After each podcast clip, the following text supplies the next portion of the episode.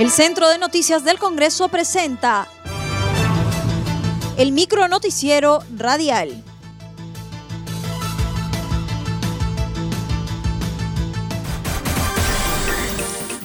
¿Cómo están? Les saluda Nay Suceda. Hoy es martes 13 de octubre y estas son las principales noticias del Congreso de la República.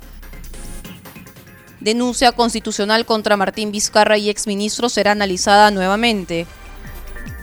La Subcomisión de Acusaciones Constitucionales aprobó que el informe de calificación que declara improcedente la denuncia constitucional número 350 en contra del presidente Martín Vizcarra Cornejo y el expresidente del Consejo de Ministros Salvador del Solar y su gabinete retorne a la Secretaría Técnica a fin que pase un nuevo análisis. La denuncia configura los delitos de conspiración y abuso de autoridad en referencia a la, a la disolución del Congreso del pasado 30 de septiembre del 2019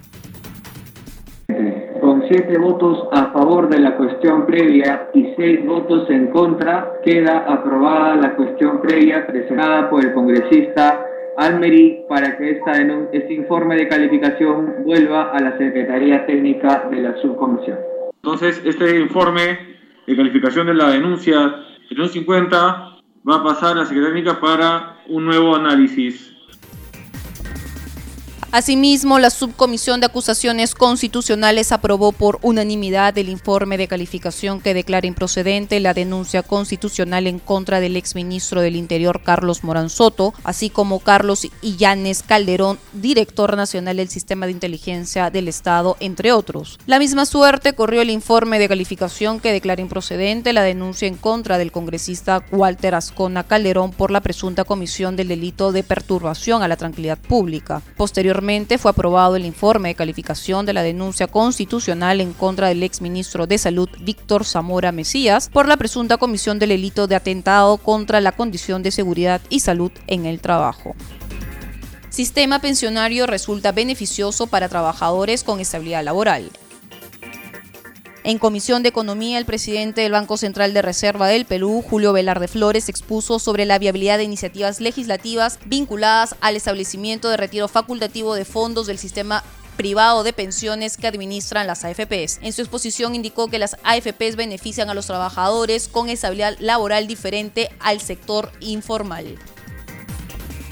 El problema, el problema sabemos de pensiones es bastante más grave este, somos un país en que la precariedad laboral es bastante grande, la informalidad es bastante alta.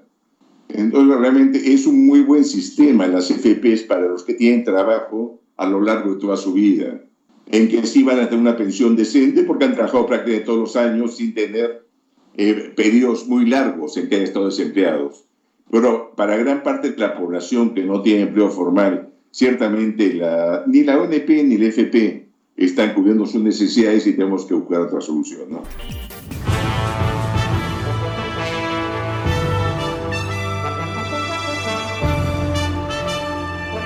Hasta aquí el micro noticiero radial del Centro de Noticias del Congreso, una producción de la Oficina de Comunicaciones.